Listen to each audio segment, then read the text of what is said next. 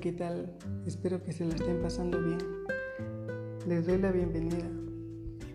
El tema a tratar en esta ocasión es una autobiografía durante la pandemia del COVID-19. El COVID-19 tomó a los guatemaltecos por sorpresa, ya que pensábamos que era un problema exclusivo de Europa por el hecho de encontrarnos demasiado lejos como para que nos afectara de cierto modo. Vivíamos en una burbuja, ajenos a los problemas que había del otro lado del mundo, hasta que dicha enfermedad arribó al país y nos dio un duro golpe de realidad.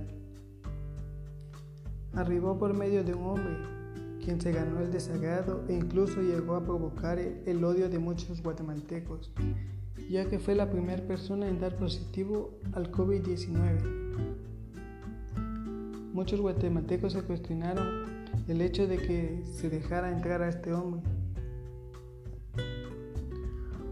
Un sábado por la tarde en Huehuetenango, mientras me encontraba con unos amigos, me enteré de las medidas que había tomado el presidente para hacer frente a la pandemia.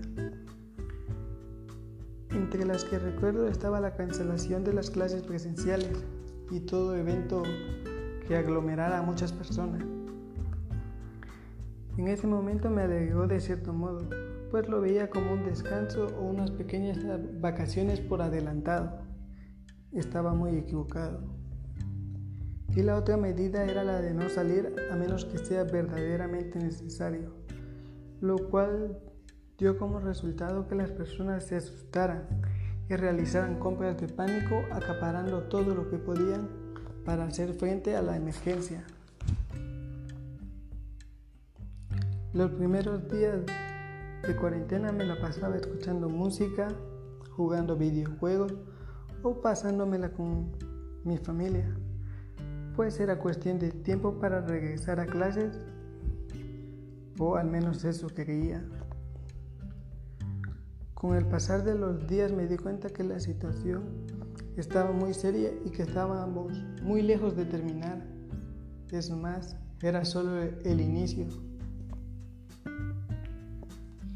Así que para evitar días monótonos y aburridos, decidí aprender a tocar guitarra,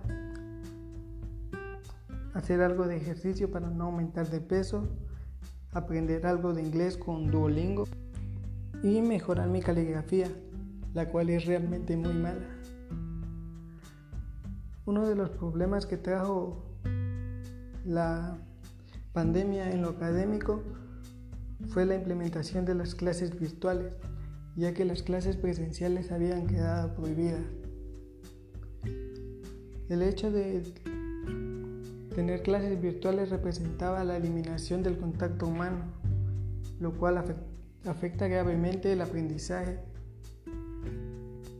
Otro problema es el confinamiento y el distanciamiento social, ya que la mayoría no terminamos de adaptarnos a este nuevo estilo de vida. Pero no todo es malo. Todavía podemos ser felices en estos tiempos difíciles, aprovechando el tiempo para conocernos mejor, mejorando nuestras habilidades o adquiriendo otras nuevas. Mejorar las relaciones familiares o con las personas que nos rodean. Muchas gracias. Un abrazo psicológico a la distancia.